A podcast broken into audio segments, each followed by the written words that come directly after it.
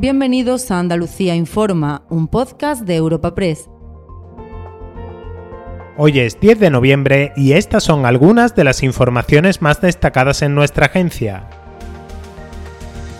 Moreno marca distancias con Núñez Feijó y descarta derogar la ley andaluza de memoria democrática una semana después de la exhumación de los restos del general golpista Gonzalo Queipo de Llano de la Basílica de la Macarena en aplicación de la normativa estatal, el presidente de la Junta ha aprovechado una pregunta de Vox en la sesión de control al gobierno del Parlamento para dejar claro que solo contempla actualizar o mejorar la ley andaluza en caso de alcanzar un amplio consenso porque no quiere otra norma de parte. Pues sí, quizás esa ley habría que actualizarla o mejorarla pero se tiene que hacer siempre desde un amplio consenso. Desde un amplio consenso. No se puede hacer una ley que probablemente, y una ley que se hizo desde un sesgo determinado, cambiarla por otra ley que tenga otro sesgo determinado donde la amplia mayoría de la sociedad se quede afuera. Eso es lo que no vamos a permitir y lo que no queremos hacer. Sobre lo que sigue sin pronunciarse públicamente Moreno es acerca del futuro político de la alcaldesa de Marbella. Dos semanas después de conocerse la investigación de la Audiencia Nacional que implica al marido de Ángeles Muñoz con una trama empresarial vinculada al blanqueo de capitales y el narcotráfico y del veto de la mesa del Parlamento a una pregunta sobre contratos adjudicados a la trama por el consistorio marbellí, tanto por Andalucía como el PSOE han preguntado sin éxito a Moreno y le han reprochado su silencio ante un caso de corrupción de extrema gravedad.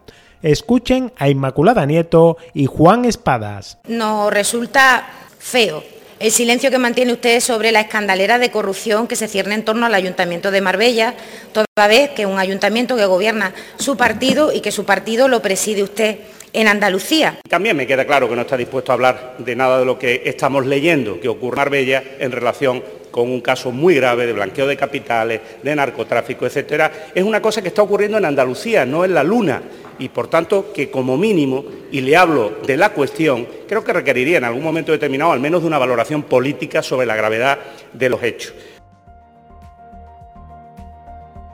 Y al cierre, el sindicato CESIF repetirá en Andalucía las protestas de hace unas semanas a nivel nacional para exigir esta vez a la Junta que corrija el deterioro de los servicios y las condiciones laborales de los empleados públicos de la comunidad.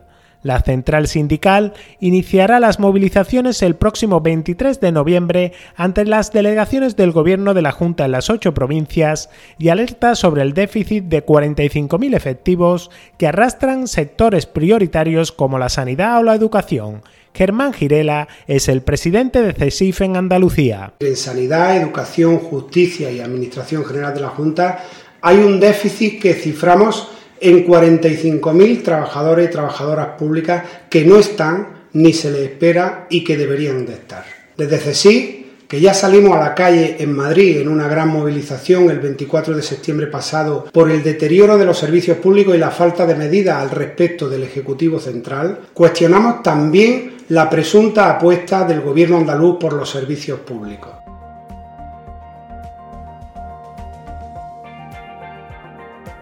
Puedes suscribirte a este programa y al resto de podcasts de Europa Press a través de iBox, Apple Podcasts, Spotify o Google Podcasts.